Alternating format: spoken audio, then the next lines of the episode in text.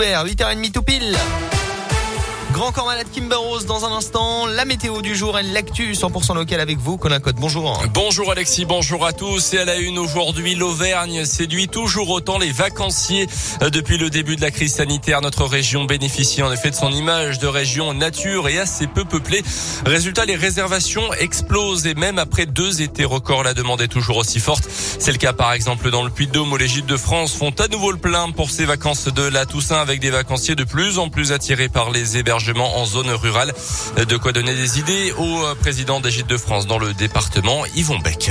Les chiffres sont du même niveau que ceux de Toussaint 2020 qui étaient vraiment excellents, 70% supérieurs à ceux de 2019. Ça nous amène, nous, à augmenter notre parc de logements parce qu'on n'en a pas assez pour répondre à la demande. Et deuxièmement, diversifier nos activités et donc proposer non seulement des hébergements secs, mais des voyages, des séjours avec des activités, etc., etc. Et plus de 51 000 hébergements sont actuellement labellisés Gîtes de France dans notre pays. Dans le reste de l'actualité, à la veille d'un rassemblement à Clermont pour dénoncer les accidents de la route impliquant les vélos dans l'agglomération, un nouveau drame s'est produit cette semaine. Le cycliste de 44 ans, dans un état très grave après un choc avec une voiture mercredi matin, avenue Jean Mermoz, a finalement succombé à ses blessures. Selon la montagne, entre le 14 et le 19 octobre, trois personnes avaient déjà perdu la vie à Clermont et ses alentours dans un accident entre cyclistes et voitures, rappelle le collectif Vélocité 63 à l'origine de ce rassemblement.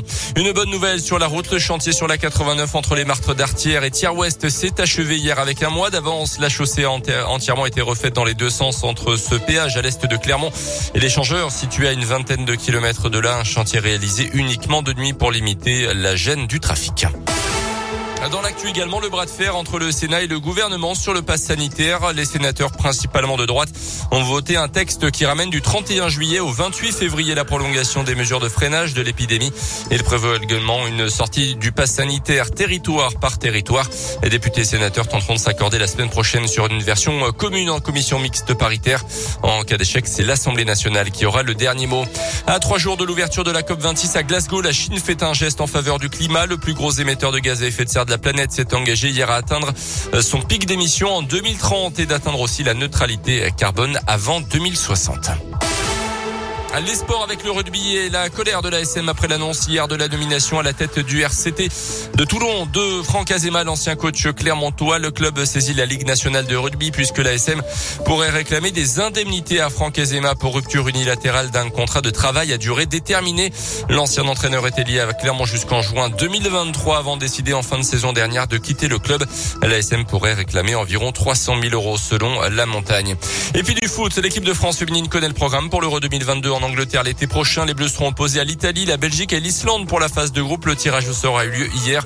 Elles devront terminer dans les deux premières places pour se qualifier en quart de finale.